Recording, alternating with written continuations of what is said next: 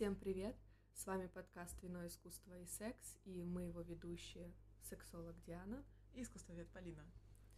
В нашем подкасте мы говорим о сексуальности, о сексе, разбираем проблемы полового воспитания.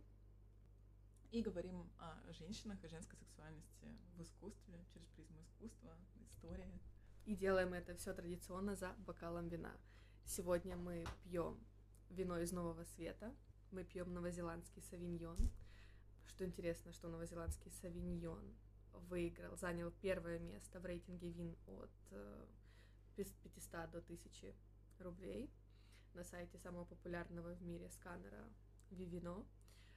Вот, что очень интересно, лично мой самый любимый савиньон это именно новозеландский савиньон. Почему? Потому что у него очень насыщенный очень запах. ароматный.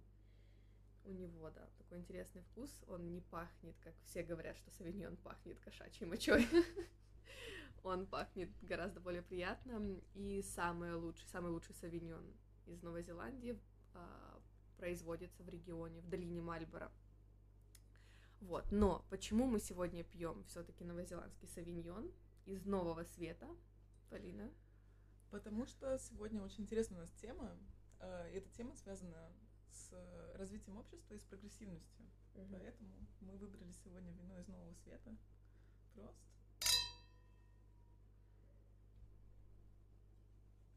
И мою тему я хочу начать с очень страшного слова, которое всех, не всех, но многих пугает. Это слово феминизм. Угу. И для я многих... лично люблю это слово. Я тоже очень люблю это слово, но знаешь, для многих э, феминизм ассоциируется с пропагандой лишнего веса, с небритостью, угу. с чем-то достаточно негативным, с женской маскулинностью. С унижением мужчин. Мужчины почему-то считают, что феминизм их напрямую унижает. Да, мне кажется, что это такой нездоровый феминизм. Но я, конечно, хочу поговорить о чем-то совсем другом. Вообще, когда мы слышим термин феминизм, кажется, он существует уже испокон веков. И кому-то могут э, в голову прийти суфражистки, угу. например, самые известные суфражистки Роза Люксембург, Эмилин Панкхерст, многие другие, а ведь с их смерти прошло уже более ста лет. Ты знаешь, э, даже феминистские карикатуры того времени, они до сих пор на ту же тему, на которую мы говорим сейчас это конфликт, конфликт выбора между семьей и карьерой, то есть самореализацией. Mm-hmm. Это аналог современного мема, как выглядят суфражистки на самом деле, как они видят себя и как они выглядят в глазах консерваторов. Вот, ты мне показывала этот да. мем. Э, как его можно найти? Как его можно найти? Но я думаю, что если загуглить э, феминистские плакаты, угу рубежа 19-20 веков, то достаточно легко угу. найти. Ну, на самом деле этот мем показывает, что все-таки еще, да, феминизм делает большие шаги для изменения чего-то в мире, но все-таки еще очень маленький шаг в сравнении да. со всем, в сравнении с вот прогрессивностью общества. И вот эти карикатуры, они столетней давности, а темы остались до сих пор. Так почему же сегодня актуально говорить о феминизме и, в частности, о феминизме в искусстве? Разве искусство это не вседозволенность? Разве в искусстве нет полной свободы от какого-то гендерного неравенства, от гендерных предрассудков? На самом деле нет. Диана, okay. вот попробуй назвать мне имена известных тебе женщин-художниц. Uh, Фрида Кала. Да, очень ожидаемый ответ. Uh, я не хочу прозвучать глупо, но вот этот вопрос вел меня в ступор. Да, и так происходит всегда. Максимум, э, что я часто слышу, приходит в голову, конечно, Марина Абрамович, может да. быть, Джорджия Киф, еще пару имен. На этом список заканчивается буквально за пару минут. А как зовут эту одна из моих любимых э, художниц современности, такая вот старая японка, она рисует все яркие точки, яркие кружочки. Э, та, кого ты имеешь в виду, это, конечно, знаменитая японская художница Яой Кусама, которая известна как дизайнер, как uh-huh. автор очень интересных инсталляций. Да, тоже известное имя. Но смотри, если бы мы попробовали сейчас назвать имена Э, всех известных нам мужчин-художников, то мы бы часами могли перечислять, и список остался бы неполным. Почему? Почему сложилось такое несоответствие? Неужели изобразительное искусство и творчество это чисто, чисто мужская сфера. Э, ведь недавно было доказано, что большинство отпечатков ладоней, созданных первобытными людьми на стенах пещер, были созданы именно женщинами. Такая пещера находится в Аргентине, э, во Франции. И очевидно, что отпечатки ладоней — это отпечатки женщин. И получается, что в начале истории нашего рода творческая инициатива исходила именно от женщин. Угу. Что же изменилось? Что же изменилось? Знаешь, об истоках патриархата очень много написано книг исследований. Я не специалист по феминизму, я не буду вдаваться в эту тему, но можем попробовать вместе ответить на вопрос, почему не было женщин-художниц уровня Микеланджело, уровня Леонардо да Винчи. Почему? Так у них не было возможности даже. Да. Задача была... У них не было независимости никакой. То есть даже до сих пор большинство женщин зависимы. То есть у них они понимают, что у них есть там муж, дом, дети, и у тебя времени не остается ни на Безусловно, что. и это мы говорим о современности, а представь себе, да, каково это, было, было в истории. без шансов. Там вспахи, вспахать поле, да. коня на ходу остановить, угу. да, день занят. При этом в истории искусств женщины начали отстаивать своего права выставляться наряду с мужчинами безумно поздно. Это тенденции 60-х годов, когда на первый план в искусстве вышел поиск индивидуальности. То есть представь себе, только лишь в 60-е годы женщины заговорили о том, что они тоже хотят выставляться в музеях, тоже хотят делать выставки, тоже хотят продавать свои произведения. Это вот настолько свежее явление, настолько еще не развитое. Меня интересует вопрос, а ты представляешь, сколько вообще гениальных работ, гениальных э, произведений мы потеряли за счет того, что у них даже не было шанса. Безусловно, и это такая актуальная тема в современном искусствоведении. В принципе, молодые исследователи очень часто исследуют неизвестные нам имена, mm-hmm. именно женские имена. Mm-hmm. Это те женщины, которые, несмотря на полное отсутствие возможностей, все-таки занимались творчеством mm-hmm. в меру своих сил, естественно. Я тебе скажу, даже вот э, я увлекаюсь поэзией, я вот, э, до прошлого века я не, кроме Сафо, я не знаю никого больше другого, mm-hmm. вот, то есть Сафо, и потом сразу наступает 18-19 век, вот 19-20, я бы да, даже сказала. очень большая пауза, это правда. Ну, в истории искусств, в изобразительном искусстве ситуация не лучше. И еще в 60-е годы э, популярная культура, она очень строго разделяла мир мужчины, mm-hmm. кормильца, бизнесмена, интеллектуала, и мир женщины, которая фигурировала исключительно в роли матери, красавицы, хозяйки. Художницы 60-х годов наконец-то начали иронизировать над этими стереотипами, бороться с ними, бороться с тем, что в популярной культуре роль женщины, в том числе в произведениях искусства, в основном не идет дальше культа материнства, где женщина прославляется как мать героя, мать мужчины героя, разумеется. Э, дальше образа верной жены, заботящейся о хозяйстве. И что еще присутствует в искусстве всех времен, это, конечно, восторг женщины, но исключительно как объектом желания. Угу. И если мужчина-художник включает в сюжет богиню, то, скорее всего, это будет богиня любви и домашнего очага. Да, да, и это все всегда было с такой сексуальностью. Это все всегда было приправлено только вот как объект желания. То есть Абсолютно. не было, не было никакой такой вот э, женской силы. Вот. Нет, женщина это объект, сексуальный Абсолютно. объект, какой-то практичный объект и... Дополнение к мужчине. Это точно, да. И вот в 60-х годах э, очень смелая женщина-искусствовед по имени Линда Ноклин, угу. важно знать это имя, она сделала большой вклад в развитие женского искусства. Эм, издала свою книгу «Почему не было великих женщин-художниц». Идея для этой книги родилась на выпускном вечере, достаточно в повседневном разговоре с братом ее одногруппницы. Он был на тот момент уже достаточно известным галеристом, и он поделился с ней своим желанием выставлять женское искусство, показывать женщин-художниц, и пожаловался на то, что он не может найти претенденток достаточно высокого уровня, чтобы сделать такую выставку. И он спросил у нее, почему? Почему не было великих женщин-художниц? И этот вопрос превратился в название книги Линды Ноклин. Угу. умерла Линда Ноклин в 2017 году, но это эссе до сих пор одно из самых актуальных Мгм. в сфере э, женского искусства. Она рассказывает о разных художницах через призму проблемы гендерного неравенства. И самое главное, о чем она говорит, о проблеме доступности для женщин художественного образования, Мгм. возможности их участия в конкурсах и возможности получать заказы, в принципе. Но мы по сей день не можем убирать момент этого жуткого сексизма, когда вот мужчина приходит э, куда-либо, куда бы он ни приходил, в любое учреждение, где работает женщина, он всегда, а, а, а а можно с мужчиной пообщаться? Э, Если это, конечно, не касается каких-то косметических услуг. Это точно точка зрения белого западного мужчины, она Мгм. бессознательно принималась за точку зрения искусствоведа. Мгм. И скажу тебе по секрету, так оно происходит и до сих пор. Мгм. И в 60-е, в 70-е, 80-е, и сегодня точно так же. Постепенно женщины начинают занимать какие-то ведущие позиции в важных больших музеях, но это такой медленный процесс. Мгм. И именно об этом говорит Линда Ноклин.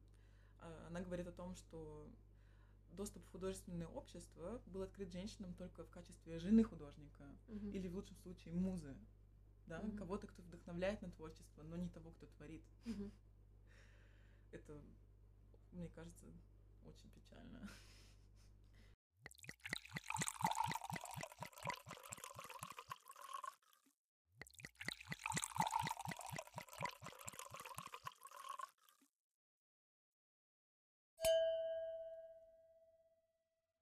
Я тебе скажу, вот как в плане с э, науки сексологии, это так же самое, вот когда начиналась, появилась наука, это была наука а, для мужчин, о мужчинах, и они рассматривали женщину, ее оргазм, ее тело как мужское тело. И для них всегда вставал вопрос, ну, если я кончаю от того, что я э, там, занимаюсь этой пенетрацией, происходят эти фрикции, если я от этого кончаю, от проникновения, то, то женщина, ты женщина, ты тоже должна от этого кончать. То есть, и вот с этого и родилась э, идея вагинальных оргазмов, Мгм. потому что мужчины рассматривали все через свою призму, что ну, женщины, женщины ученого не было. Да, именно, не было женщинных ученых, и связано это с, именно с проблемой доступности образования. И начинается это все с доступности банально начального школьного образования. Я уже не говорю о университетах. Второй причиной, естественно, для художниц э, прошедших эпох это, пред- это предрассудки жюри салонов и меценатов. Представь себе, для мужчины мецената это было чем-то таким предосудительным спонсировать женщину. Да, это уже что-то из серии А ты что, с ней спишь? да, да, да. Да, к сожалению, это так. И вот такой институциональный характер предпосылок этого мужского величия в искусстве, в общем-то, мне кажется, что в этом-то и кроется основная причина, почему мы так мало женских имен знаем по сей день. Сейчас, слава богу, женщины могут учиться на кого угодно, получать всестороннее образование, и я надеюсь, что ситуация будет меняться медленно, но верно. Мгм. А Линда Ноклин, она, конечно, для своего времени была безумно смелой. Э, И она, кстати, провела выставку, выставку Густава Курбе в Бруклине. М, Мой любимый. Да, это был на минуточку 1988 год. Казалось бы, Мгм. совсем недавно. Уже был, уже был кокаин, были вечеринки, была свобода секса, было такое вот разнообразие всего. Да, нам, нам кажется, что прямо вот э, общество было очень открыто ко всему и готово Мгм. к переменам, но выставка была эм, уникальная по своей природе, потому что впервые с 1866 года Боже, 1866 больше Да. ста лет. впервые была выставлена картина Курбе «Происхождение мира». Это уже стало моей любимой картиной. Да, поэтому- это все, кто до сих пор не знает, все срочно, пожалуйста, загуглите. 120 лет понадобилось человечеству, чтобы преодолеть нелогичный стыд при взгляде на реалистично изображенную женскую вагину. Вульву. Вольву, да, спасибо. При этом всем, что каждая статуя, э, римская статуя, украшена вот этими маленькими членами, абсолютно каждая. И это не вызывало ни у кого никаких эмоций. Но вот только да, достаточно показать вульву, не такую вульву, которая была вот во времена Ренессанса, которая была без единого волоска и Да. вообще мало чем напоминает вульву, потому что это просто вот что-то гладкое пространство какое-то, то всех это повергло в дичь, Да. в дикий шок. Курбе просто изображает настоящую вульву Мгм. с волосами, с анатомическими подробностями, и в течение 120 лет картина лежит где-то на складе, потому что общество не было готово взглянуть в глаза, не в глаза, а взглянуть, собственно говоря, туда, откуда начинается наша жизнь. При этом всем, что это, э- ради этого органа мужчины совершали войны, Да, убивали друг друга. Это настолько абсурдно, это самая желанная часть женского тела. А, И тем не менее.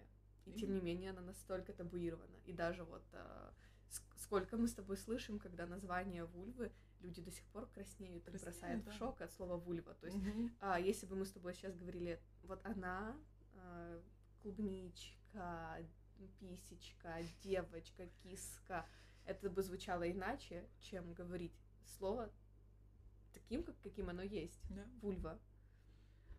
Ну, примеров несправедливого отношения к женщинам-художницам очень много.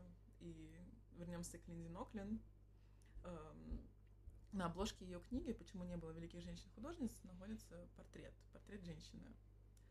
И больше столетия эта картина приписывалась великому французскому живописцу Жаку Луи Давиду, известному каждому. Эм, Считалось, что этот портрет — это портрет Марии Жозефины Шарлотты Дюваль. Но для заинтересованного исследователя, который был, какой была э, Ноклин, не составило труда доказать ошибочность этой атрибуции. Автором не был Жак Луи Давид. Автор полотна Мари Денис Вилер. Женщина. А традиция... наз-. Да, представь себе. А традиция называть автором полотна Жака Луи Давида связана, наверное, с тем, что это полотно очень талантливое, что это полотно по уровню практически не уступает ранним работам Жака Луи Давида, и для общества 19 и 20 веков было, наверное, безумно странным видеть на этикетке рядом с, с полотном такого уровня женское имя. Мгм. В глазах сообщества талантливое полотно мог написать только мужчина-художник. Представь себе. Э, И даже сюжет картины был искажен, потому что смысл этой картины исключительно в том, чтобы показать женщину в процессе творчества. Мгм. Она изображена в процессе живописи, она создает художественное полотно. И это не Мари Жозефина Шарлотта Дю- Дюваль, и личность здесь совершенно не имеет никакого значения, Мгм. не имеет значения ее имя, имеет значение, Действие. да, ее занятие. Мгм. Это женщина-художник. Э, Но ты же сама сталкивалась с сексизмом неоднократно. Расскажи про ситуацию сексизма в твоем университете, когда ты училась в Петербурге. Э, Не будем называть имен, конечно. Я думаю, что выпускники Академии художеств Репина поймут, о ком я говорю, но мы не будем никого обвинять. обвинять. Полина, тебя здесь никто не найдет, не бойся. Ты в Вене. Да, опять-таки, я никого ни в чем не обвиняю, но да, э, я училась в Академии художеств, и у нас был преподаватель, который был э, открытым сексистом. И он открыто говорил свою позицию о том, что женщина не может быть талантливым художником, потому что особенно э, начиная с беременности, ее интересует исключительно три темы. Это ее собственный портрет, ее отражение в зеркале. Э, Вторая тема это ее ребенок. Мгм. И третья тема это пейзаж за окном. То есть она сидит дома занимается хозяйственными делами, может смотреть в окошко и писать пейзажи, которые она видит за окном. Вот для него роль женщины и ее возможности ограничивались именно вот этими тремя темами, о чем он неоднократно заявлял. Очень странно принимался экзамены, делал странные замечания, но кроме профессорской деятельности у него была еще очень интересная, интересная профессия. Ты юрист, я думаю, что ты знаешь, что в российских судах есть такая должность. Человек, который просматривает видеоматериал, фотоматериал и решает, порнография это или нет. Мгм. И на эту должность берут в основном искусствоведов, чтобы человек смог отличить Мгм. перформанс от порно. Мгм. Как бы глупо это не звучало, это так и есть. И мой замечательный профессор именно такую должность э, и занимал в суде. Я думаю, что Мы понимаем, чем это было чревато. Да, я думаю, что такие истории, как про Юлию Цветкову, они связаны с такими людьми, как он. Ну, я опять-таки, я никого ни в чем не обвиняю, просто... Мы говорим факты. Да, это факт, это точно.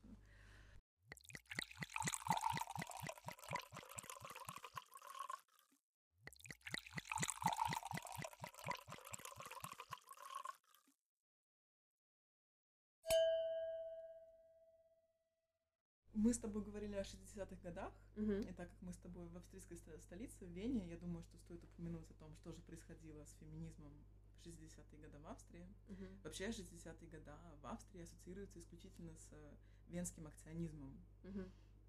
Это группа художников, конечно, Гюнтер Брус, Отто Мюль, Герман Ницш, которых все прекрасно знают, э, с их показательной жестокостью, с э, перформансами с кровью, с тушами мертвых коров, где они обмазывались кровью.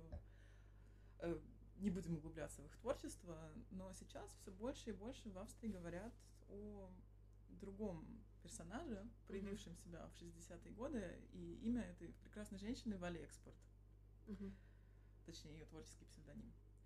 Э, Она работала совместно с э, Ницшем, но она выбрала свой уникальный путь и не стала частью венского акционизма. Ее творчество абсолютно уникально. Она часто совместно работала с австрийским художником Петером Вайбелем, который тоже был феминистом. И самое известное, что они сделали... Не хотел платить за женщин или в чем был? Я шучу. Это, в этом не заключается феминизм. И самое известное произведение это перформанс э, Tap und кино или кино «Нажми и потрогай», если грубо перевести, Мгм. в котором в Экспорт она размышляет о женском теле и его роли в кинематографе. Э, Смысл перформанса был в том, что Петер Вайбер с мегафоном зазывал людей потрогать женскую грудь. Он говорил, что кто угодно может прийти и потрогать, грубо говоря, сиськи. Да? И было очень много желающих.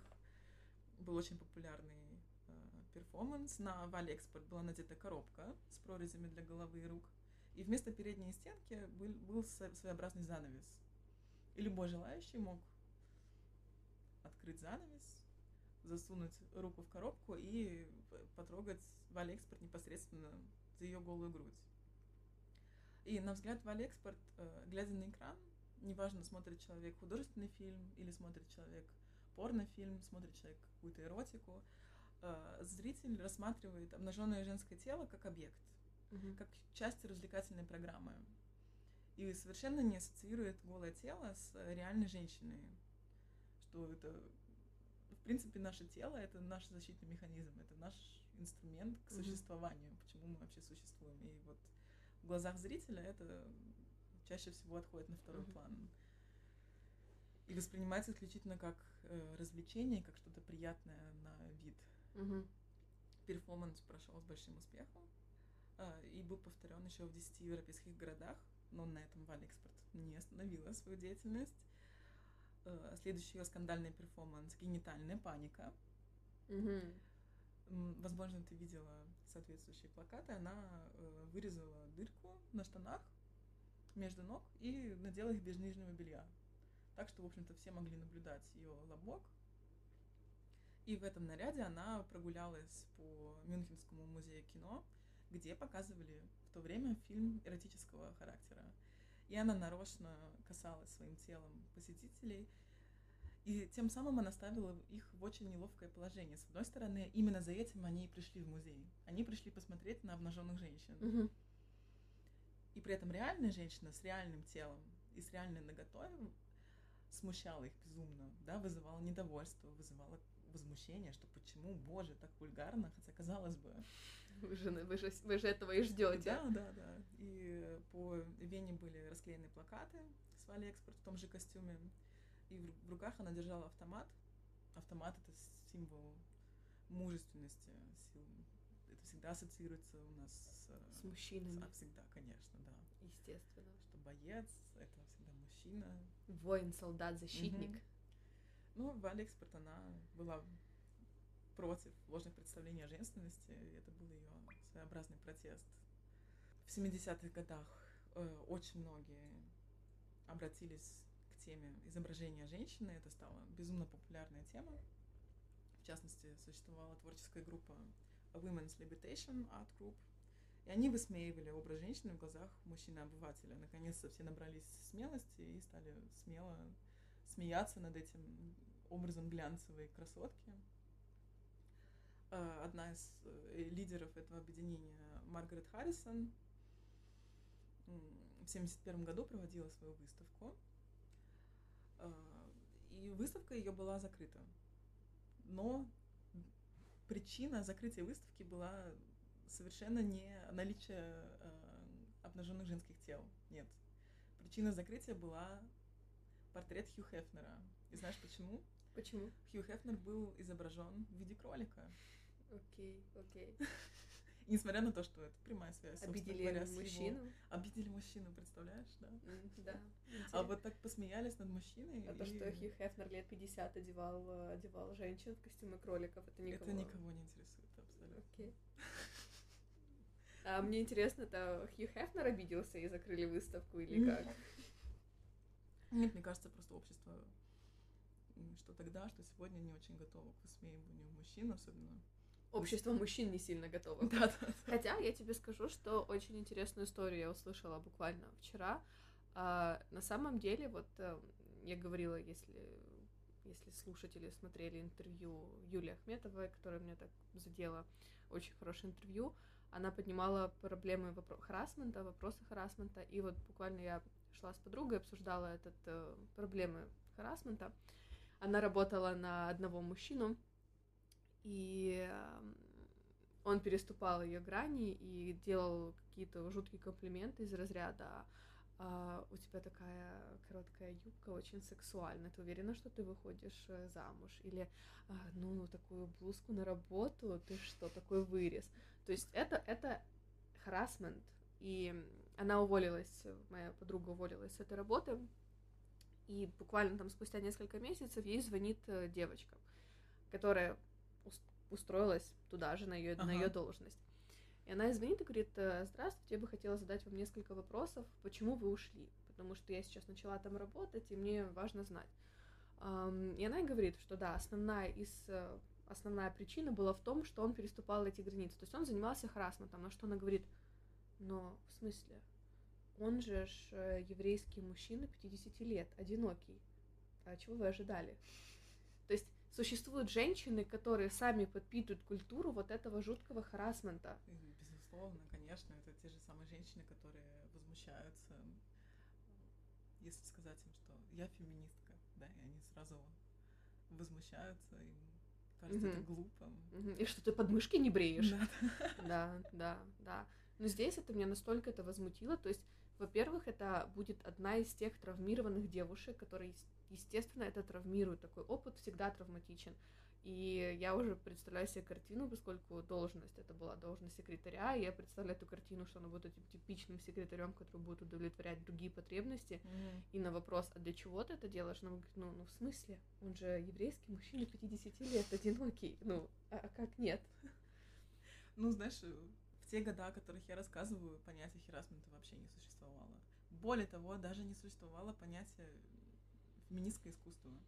Этот термин был введен впервые в 70-е годы благодаря Джуди Чикаго, которая она просто это художница, американская художница, которая занималась э, поисками интересной информации в букинистических магазинах, и она обнаружила книжку, которая рассказывала о событиях столетней давности, как в Чикаго э, проходила всемирная выставка в 1893 году, и был создан женский дом, так называемый, в котором э, были собраны произведения женщин, демонстрирующие последние достижения общественной мысли. Это был очень прогрессивный, э, был очень прогрессивный проект. Ее потрясло, что событие такого масштаба и такое нетипичное событие для своего времени абсолютно не осталось в истории, не осталось в аналах нигде почти невозможно найти информацию об этом событии. Ее это безумно возмутило, и она задумала свой собственный мегапроект. В Лос-Анджелесе она э, сделала свой женский дом. Это что-то вроде постоянного места для лаборатории феминистской революции. И вот mm-hmm. она именно сказала, что искусство может быть феминистским. И благодаря ей мы сегодня этот термин знаем. И как мы видим, история феминистского искусства началась, по сути, только в 70-е годы. И мы сейчас находимся на такой ранней еще mm-hmm. степени развития женского искусства, и до сих пор э, женщины должны доказывать, что они могут, доказывать, что они могут не хуже. Это так ужасно, что в принципе что-либо нужно доказывать. То есть вот э, фактор того, что это просто есть, этого, этого недостаточно. Нам всегда нужно что-то доказывать. Нужно бороться, да. Нужно за что-то бороться. И самое интересное, что тоже я уйду в тему сексологии, сексуальности со сквиртом. По сей день это самое неизученное явление в нашем, нашей физиологии mm-hmm. и во всем. И что самое ужасное, что много врачей, они не верят женщинам, которые сквиртуют. Они просто не верят, они говорят, вы врете. Да, и, и опять нужно то есть, доказывать. То есть женщина, а на самом деле, как бы, понятие сквирта для многих, оно такое сакрально, потому что многие женщины думают, что они обмочились банально, потому что отсутствие образования, отсутствие каких-то знаний, а есть женщины, которые сквертуют э, после каждого полового акта. И ты представляешь, мало того, что ты и так живешь с тем, что с тобой что-то не так, потому что, ну, как бы это достаточно редкое явление, это очень редкое, редко происходит с кем. И вот тебе ни одна твоя подружка не говорит о том, что вот, да, там, из меня что-то выливается во время ну, секса. У меня очень открытые подружки, знаешь. Ну, да, ну, я говорю про других, про разных людей. Да. И они приходят к врачу, они говорят, у меня есть такое явление, говорят, не ври. И вот тот не ври. То есть даже вот то, что человек, то, что женщина умеет сквертовать, многие ученые по сей день в это не верят. И это ужасно. Да, так что мы должны просто осознавать, что знания о женщине и физические знания о женщине, и культурные знания о женщине, они находятся еще в своем зачатке. Mm-hmm. Но я надеюсь, что современное общество даст возможность женщинам проявлять себя, развиваться. И мы наконец-то когда-либо не будем больше делить общество на мужчин и женщин. Да, да. Я тебе скажу, вот несмотря на, несмотря на всю свое отсутствие гендерных предрассудков и на открытость, толерантность и прочее, порой, когда я со своими клиентами разговариваю о чем-то, у меня еще проскакивают фразы вот эти вот, например, мужчина. Особенно вот недавно я говорила о изменах, и у меня проскакивала эта фраза мужчины, то есть я сразу себя пытаюсь исправить, то mm-hmm. есть э, нам, женщинам, в принципе, тоже нужно начинать с себя. Это точно. Ты уже знаешь, о чем ты расскажешь нам в следующий раз? А, это будет сюрприз. Хорошо, я очень очень жду нашего, нашей новой беседы. Я надеюсь... Ну, ты мне скажи под конец, кто твой, кто вот для тебя такая вот самая значимая женщина в искусстве? Кто для меня самая значимая женщина в искусстве? Ты знаешь, это очень сложно, потому что я очень большой фанат Марины Абрамович. Я очень хотела рассказать о Марине Абрамович в контексте феминистского искусства, но есть большая проблема. Марина Абрамович неоднократно повторяла, что она не феминистка. И я думаю, что э, часто суть интервью немного искажена, и она имеет в виду, что она не феминистская активистка. Uh-huh. Ее, в принципе, интересует искусство ради искусства и просто вот чистая форма uh-huh. творчества. Неважно, да, мы говорим о ней как о королеве перформанса, как, в принципе, о женщине, которая утвердила перформанс как вид искусства. И, наверное, мне хочется верить, что она имеет в виду, что ее не особо интересует э, социальная деятельность, какой-то активизм, форма uh-huh. феминизма как активизм. И она хочет uh-huh. заниматься чистым творчеством и не хочет быть увидена в контексте какой-то феминисти- феминистской борьбы за равенство. Uh-huh. Поэтому э, сложно, сложно ее внести в контекст феминизма из-за ее собственных слов. Это, причем она говорила об этом очень давно и недавно повторила снова в интервью для New York Times. Ну а что ты скажешь насчет Фриды Кала? Мы Фриды так Кала. затронули в начале, потому что больше никого не смогла назвать. Да, конечно, так это, наверное, после Марины Абрамович самая известная женщина-художница. После Они... или до? Я бы... Да, по времени, безусловно, до. И она пользуется безумной популярностью из-за этой мистификации, которая вокруг mm-hmm. ее истории. Мне кажется, что это женщина с большими трудностями, в том числе трудностями э, психологического плана, трудностями с психикой. У нее невероятно тяжелая была жизнь. невероятно тяжелая. И, естественно, человек, который пережил так много, ему есть, есть о чем рассказать, есть чем поделиться. И мне кажется, что так актуально Фрида Кала звучит до сих пор из-за того, что каждый человек, переживший трудности, видит в ее творчестве какой-то отголосок своей боли. Угу. И неважно, какого плана это какое-то сложное расставание или болезнь, Фрида Кала, она говорит о этой женской боли, о этом женском переживании. Если углубляться в каждое ее полотно, можно впасть в депрессию, потому что там столько всего за этим, столько страдания. Угу.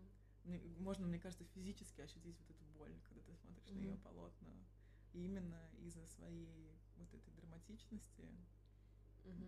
из-за того, как открыто она говорит о боли, о переживаниях, она до сих пор безумно пользуется популярностью. Угу. Это было очень интересно, Полина. Это было очень интересно. И да, а, подписывайтесь на наш инстаграм, он называется так же, как и подкаст «Вино, искусство и секс», и там будет... в курсе наших... В курсе Да. последних событий. Да.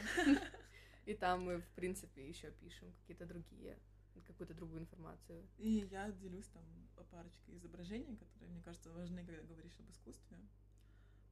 Так что можно в нашем инстаграме посмотреть на... В том числе, Да. например, на Венеру Калипигу, Да. которую вы знаете из первого подкаста. Ждем ваших отзывов, комментариев и пожеланий. Спасибо, что уделили время. Да. И хорошего дня.